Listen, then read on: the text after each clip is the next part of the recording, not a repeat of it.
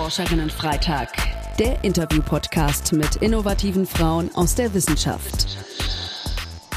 Hi, schön, dass du dich heute dazu entschieden hast, dir diese Folge von Forscherinnen Freitag anzuhören. Mein Name ist Sandra Fleckenstein und ich werde gleich ein Interview mit einer sehr inspirierenden Frau führen. Sie forscht im Fachgebiet der Nachhaltigkeitswissenschaften und hat dort wahnsinnig viele spannende Schwerpunkte. Transformation, Politik, Diskurse, Energiewende und noch so einiges mehr. Vor allem aber trägt ihr Forschungsansatz auch zur Integration und zur Stärkung von Genderperspektiven in der Transformationsforschung bei. Was das konkret bedeutet, das frage ich natürlich heute für euch nach. Herzlich willkommen, Doktorin Andrea Amri Henkel. Hi, schön, dass du da bist. Ja, vielen Dank für die Einladung. Von Herzen gerne. Also, liebe Andrea, du arbeitest äh, im Institut für Zukunftsenergie und Stoffstromsysteme in Saarbrücken. Ich würde vorschlagen, lass uns gerne direkt in deine Innovation springen und von da aus versuchen wir uns dann so Stück für Stück ein konkretes Bild zu machen, mit was du dich in deinen Forschungen so beschäftigst. Okay. Also, Deine Innovation ist eine innovative Methodik zur Analyse von Transformationsdiskursen. Was ist das?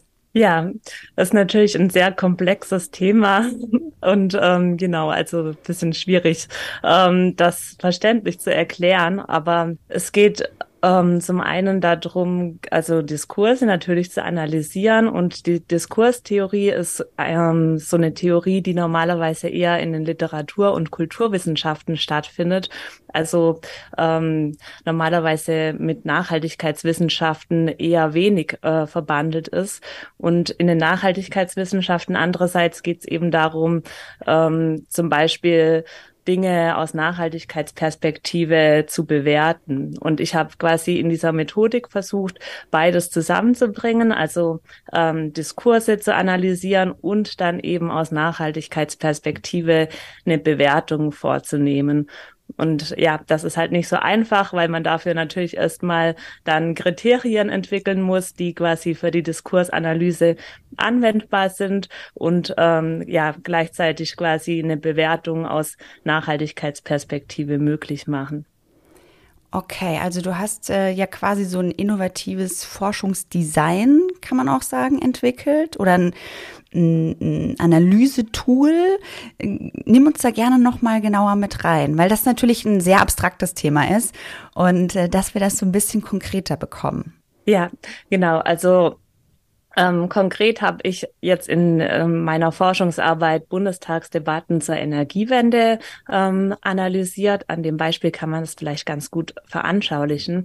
Da habe ich zum einen quantitative äh, Methoden ähm, verwendet, ähm, die quasi auf einer computerbasierten Analyse ähm, basieren, wo man zum Beispiel mit computergestützten Methoden schaut, wie wird genau Energiewende im Bundestag verhandelt. Das bedeutet, welche ähm, welche Worte stehen zum Beispiel im Kontext von Energiewende im Bundestag? Wie wird Energiewende mit mit Bedeutung aufgeladen. Und ausgehend von dieser sozusagen von dieser kleinen Texteinheit, wenn zum Beispiel über Energiewende eher im Zusammenhang mit Kosten gesprochen wird oder mit Wettbewerbsfähigkeit, kommt man dann quasi zu einer größeren Erzählung von Energiewende, zu Narrativen von Energiewende. Und das Gesamtkonstrukt kann man dann wiederum aus Nachhaltigkeitsperspektive bewerten. Und da habe ich eben auch ähm, Gender-Kriterien oder Gender, eine Gender-Perspektive ähm, mit eingebaut und halt quasi so eine multikriterielle Analyse diese, ähm, ja, für diesen Diskurs sozusagen entwickelt. Also auf die Gender-Perspektive müssen wir auf jeden Fall gleich auch nochmal intensiver zu sprechen kommen. Nur, dass ich es richtig verstehe, kann ich mir das so vorstellen wie so eine Art äh, Computerprogramm oder irgendwie, ähm, ne, du hast ja gesagt, es ist äh, computerbasiert, ähm, wo ihr dann eine Bundestagsdebatte aufzeichnet und dann äh, läuft das Programm im Nachgang darüber und guckt, welche Worte wurden am meisten benutzt und dann gehst du hin und analysierst das. Genau, so ungefähr. Nur, dass tatsächlich ähm, also Bundestagsdebatten inzwischen ähm, alle über Open Data auch verfügbar sind. Also die werden ja immer protokolliert und verschriftlicht und sind äh, insofern dann quasi in voller Textform auch verfügbar. Und dann ähm, gibt es ein Computerprogramm, das habe aber nicht ich entwickelt, also sondern das ähm, wird quasi in der ähm, Analyse von Plenarprotokollen tatsächlich verwendet. Polmein R heißt das, mit denen man dann ähm, zum Beispiel nach Suchbegriffen schauen kann und gucken kann, wie häufig kommt dieser Begriff vor und ähm, welche anderen Begriffe tauchen so auch im Kontext von diesem Begriff auf. Man kann dann auch den gesamten Kontext anschauen. Man kann zum Beispiel messen, wie stark eine Bedeutungsbeziehung ist. Zum Beispiel ähm, welcher Begriff kommt überzufällig häufig mit Energiewende zusammen vor. Und dann kommt man zum Beispiel zu dem Schluss, dass Kosten überzufällig häufig vorkommen, dass Wettbewerb überzufällig häufig vorkommt, dass halt es viel so ökonomisch ähm, orientierte Begriffe sind, die im Kontext von Energiewende verhandelt werden. Verstehe. Das heißt, äh, du hast vorhin auch gesagt, du hast dann so bestimmte Analysekriterien entwickelt. Kannst du da uns vielleicht nochmal so ein, zwei Beispiele nennen? Also wenn du jetzt diese Auswertung äh, bekommen hast, diese computerbasierte Auswertung, wie gehst du dann weiter vor? Wenn man die äh, so eine Art von Diskursanalyse gemacht hat, dann hat man ja quasi erstmal eine Beschreibung des Textes mehr oder weniger vor sich liegen. Also dann weiß ich zwar, wie oft taucht ein bestimmter Begriff auf, wie stark ist eine Bedeutung, Bedeutungsbeziehung. Aber ähm, genau das Besondere aus einer nachhaltigkeitswissenschaftlichen Perspektive ist ja dann eben diese diesen, diesen Text aus Nachhaltigkeitsperspektive auch zu bewerten. Und dafür braucht man natürlich Nachhaltigkeitskriterien. Und ähm, die habe ich dann auf Grundlage des vorsorgenden Wirtschaftens, das ist quasi so ein ähm, Konzept, das aus der feministischen Ökonomie kommt, quasi das ein Nachhaltigkeitskonzept liefert, ähm, entwickelt. Also im Prinzip geht es da drin auch um die Grundlagen der Nachhaltigkeit, die sozusagen ja die intragenerationelle Gerechtigkeit mit der intergenerationellen Gerechtigkeit zusammenbringt. Also im Prinzip geht es darum, um die Frage, bei, beim Thema Nachhaltigkeit geht es ja immer um die Frage, ähm, wie können wir ähm, lebenswerte wie können wir gute Lebensbedingungen für die heute lebenden Generationen zum einen schaffen und sie auch für die zukünftigen Generationen erhalten. Und das ist sozusagen auch, es ist so mal die ganz grundsätzliche Grundlage auch dieses Konzeptes und darauf aufbauend ähm, gibt es dann prinz bestimmte Prinzipien, die halt ähm, für die Ökonomie zum Beispiel als ja als nachhaltig ähm, bewertet werden. Also diese, ich, ich versuche das nochmal zusammenzufassen. Es gibt dieses computerbasierte Tool, was dann über zum Beispiel über so eine Bundestagsdebatte drüber läuft und dann bekommst du bestimmte Auswertungen davon. Und ähm, du bist dann dafür verantwortlich, mit einer bestimmten Analysemethode diese Worte, die da benutzt werden, zu bewerten und Rückschlüsse zu ziehen, eben auch für die Zukunft. Genau. Also im Prinzip geht es darum, ähm, zu bewerten aus Nachhaltigkeitsperspektive, was im Kontext von Energiewende verhandelt wird und was eben auch nicht verhandelt wird vor allem. Also mit einer Gender-Perspektive schaut man ja zum Beispiel vor allem auch immer auf die, auf die Blindstellen ähm, eines Diskurses, also darauf, was, worüber wird zum Beispiel auch nicht gesprochen. Und wenn ich jetzt im ersten Schritt analysiert habe, dass überwiegend, sage ich mal, klassisch ökonomische Themen im Vordergrund stehen, so wie ähm, die Kosten der Energiewende, die dann häufig auch negativ ähm, assoziiert werden, zum Beispiel mit Belastung oder mit Deindustrialisierung. Das sind Begriffe, die da, die häufig gefallen sind auch.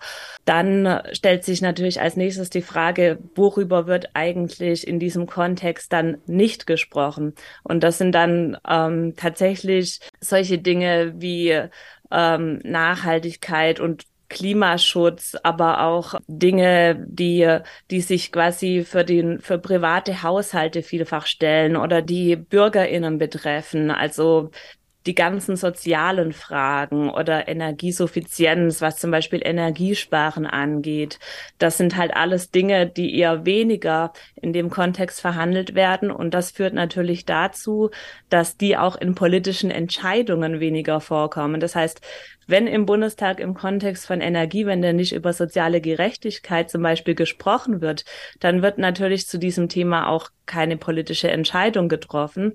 Und ähm, es entsteht auch zum anderen äh, sekundär eine geringere Öffentlichkeit für das Thema. Und das hat halt ganz konkrete Auswirkungen. Und ähm, vor allem eben auf die Art und Weise, wie nachhaltig eine Energiewende zum Beispiel auch ähm, gestaltet wird dann. Danke dir für die Erklärung. Du hast es eben jetzt schon mal erwähnt, den großen Begriff Genderperspektive. Also ich meine, den Begriff Gender kennen wir alle, das ist klar, aber vielleicht gar nicht unbedingt in Kombination mit dem Begriff Perspektive. Kannst du uns noch mal kurz erklären, was ist denn eine Genderperspektive? Wenn man jetzt über Gender spricht, dann sage ich mal, ist das intuitive Verständnis der meisten ja eher, dass es um Fragen geht, wie viele Frauen sind in bestimmten Positionen oder welchen Anteil haben Frauen besti an bestimmten Entscheidungen oder wie sind Besitzverhältnisse verteilt. Ähm, das sind ja auch ähm, sehr wichtige Fragen, die zum Beispiel auch im Hinblick auf die Nachhaltigkeitsziele mit dem SDG, ähm, mit den SDGs auch in Verbindung stehen. Ähm, aber in der Gender-Forschung ist Gender halt eigentlich auch viel mehr als das. Also vor allem in ähm, der Gender- und Nachhaltigkeitsforschung dient Gender halt auch als Erkenntnisperspektive. Und das ist halt weit das ist nicht so, leider nicht so intuitiv und hat einigen Erklärungsbedarf. Den meisten erscheint es halt auf den ersten Blick auch ähm, nicht logisch, weswegen man dann auch immer wieder ähm, auf Irritationen stößt. Aber ähm, dabei geht es ähm, sage ich mal, weitestgehend darum, ähm, Ungleichheitslagen aufzudecken. Also Gender ist in dem Sinne eine Forschungsperspektive, die den Blick darauf lenkt, ähm, welche ähm, Strukturen in der Gesellschaft abgewertet werden und ähm, wo es wo es vielleicht auch zu Herrschaftsverhältnissen kommt, zu bestimmten Machtverhältnissen und das eben zu analysieren. Das ähm, ja, ist leider nicht so ganz logisch auf den ersten Blick, was das mit Gender zu tun hat, aber das kommt sozusagen aus der Tradition der, ähm, der feministischen Forschung, die eben ähm, quasi an der patriarchalen Strukturiertheit der Gesellschaft ähm, ansetzt, in der eben Frauen, also beziehungsweise die den Frauen zugewiesene Rolle halt abgewertet ist. Zum Beispiel die Sorgearbeit, die eher unbezahlt stattfindet und im Privaten stattfindet, im Gegensatz zur produktiven Erwerbsarbeit, die halt öffentlich anerkannt ist und ähm, Genau, und die Genderforschung zeigt eben all diese Abwertungen auf und durch diese Perspektive kann aber auch der Blick auf andere Abwertungen gelenkt werden. Also im Prinzip ist diese Forschungsperspektive auch dazu geeignet, andere Ungleichheitslagen aufzudecken. Super, super spannend. Du hast es eben ja schon mal in einem Nebensatz erwähnt das Thema Gender generell oder eben auch die Genderperspektive auf bestimmte gesellschaftliche oder politische Prozesse wird oft auch belächelt. Sage ich jetzt einfach mal so. Ja. Äh, ist das auch deine Wahrnehmung? Und wenn ja, was entgegnest du KritikerInnen, die das Thema nicht ernst nehmen? Ja, leider ist es tatsächlich so, dass es ähm, viel belächelt wird und man eigentlich immer auch erstmal einen Erklärungsbedarf hat, weil ähm, häufig der Zusammenhang einfach nicht auf der Hand liegt. Also zum Beispiel, was haben jetzt Naturwissenschaften, was hat Energieforschung zum Beispiel mit Gender zu tun? Das liegt einfach nicht auf der Hand. Und das sind zum einen quasi diese mangelnden, also dass man diese Zusammenhänge erklären muss. Das ist natürlich ein Grund und der andere Grund ist natürlich auch, ähm, dass generell vielfach kritisch eben über Gender debattiert wird. Das ist natürlich der andere Grund. Ähm, und ich sag mal, wenn jetzt jemand grundsätzlich ähm, kritisch über ähm, Gender denkt oder über Feminismus denkt, dann ist es natürlich schwierig, mit dieser Person in, ins Gespräch zu kommen und dann, ähm, ja, dann ähm, bringt auch alle Erklärung nichts, aber häufig mache ich die Erfahrung, dass tatsächlich es einfach an Verständnis für, für diese grundsätzlichen Zusammenhänge fehlt. Und mir ging das ja früher selbst so, bevor ich mich intensiv damit auf, ähm, auseinandergesetzt habe, dass ich halt viel auch einfach nicht er erkannt habe, weil diese Strukturierungen einfach häufig unsichtbar sind und wir sie von klein auf so erlernen, auch Geschlechterstereotype, dass sie halt für uns selbstverständlich sind, dass wir sie überhaupt nicht mehr wahrnehmen. Und ähm, ja, ich versuche dann eben diese grundsätzlichen Zusammenhänge zu erklären und ähm, anschaulich zu machen und dann eben dadurch ja ein Verständnis zu generieren. Aber es ist zum Teil auch sehr schwierig. Also wir halten fest, es ist ein wahnsinnig wichtiges Thema, wo noch sehr viel Aufklärungsarbeit betrieben werden darf. Und äh, das ist ja unter anderem auch einer der Gründe, warum wir diesen Podcast machen. Von daher äh, danke, dass wir heute über diese ganzen Themen zusammen sprechen. Ich vermute mal, dass sich die Gender-Perspektive vielleicht sogar auf zwei Ebenen beschäftigt. Also zum einen natürlich als Forschungsfeld, ne, haben wir ja gerade lange drüber gesprochen, zum anderen aber auch vielleicht strukturell gesehen. Äh, schließlich bist du ja nicht nur Forscherin in diesem Thema, sondern du bist auch selbst eine Frau in der Wissenschaft. Wie geht es dir als Frau in der Wissenschaft und äh, mit welchen Herausforderungen bist du da immer wieder konfrontiert? Ja, gute Frage tatsächlich. Also natürlich ist es ähm, ein sehr großes Thema. Ich denke mal für ähm, alle WissenschaftlerInnen. Also man merkt es ja spätestens ab der Ebene der Promotion dann, dass ähm, ja, dass halt immer weniger Frauen dann tatsächlich ähm, auch präsent sind. Ja, viel das dann später kommt man in diese Familienphase, in die Kinderphase, jetzt dann noch mit Corona. Ähm, da wurde es ja zum Teil auch sehr deutlich, dass dann ähm, die Publikationsanzahlen von ähm, Männern gestiegen sind im ersten Lockdown, glaube ich sogar, während sie von Frauen halt sehr deutlich zurückgegangen sind, weil das natürlich immer noch ähm, häufiger eben Frauen sind, die die private Sorgearbeit dann zu Hause leisten.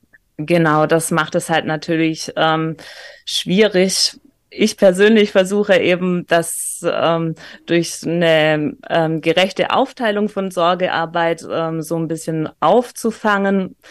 Das ähm, gelingt auch eigentlich ganz gut, aber natürlich ist man noch mit den strukturellen Hemmnissen, die halt nun mal in der Wissenschaft vorherrschen, ähm, konfrontiert, die zum Beispiel sich darin äußern, dass ähm, ich glaube, also ich muss jetzt schätzen, in Deutschland so ungefähr 25 Prozent der Professoren innen weiblich sind und auch ähm, ja in den Forschungsinstituten eher die Führungsetagen natürlich auch eher männlich geprägt sind. Ähm, das führt natürlich auch zu gewissen strukturellen Herausforderungen in Auswahlprozessen, ähm, genau, die man einfach angehen muss. Das stimmt, absolut. Äh, Nochmal Stichwort Transformationsprozess. Wir sind gerade mittendrin im Thema. Was sind denn deine Wünsche eben dahingehend? Was soll, kann, darf oder muss sich eben auch in der Wissenschaft verändern? neben dem Punkt, den du gerade schon gesagt hast, dass gerne mehr Frauen auch in Führungspositionen in der Wissenschaft, äh, dass es wichtig ist, dass Frauen mehr in den Führungspositionen anzutreffen sind.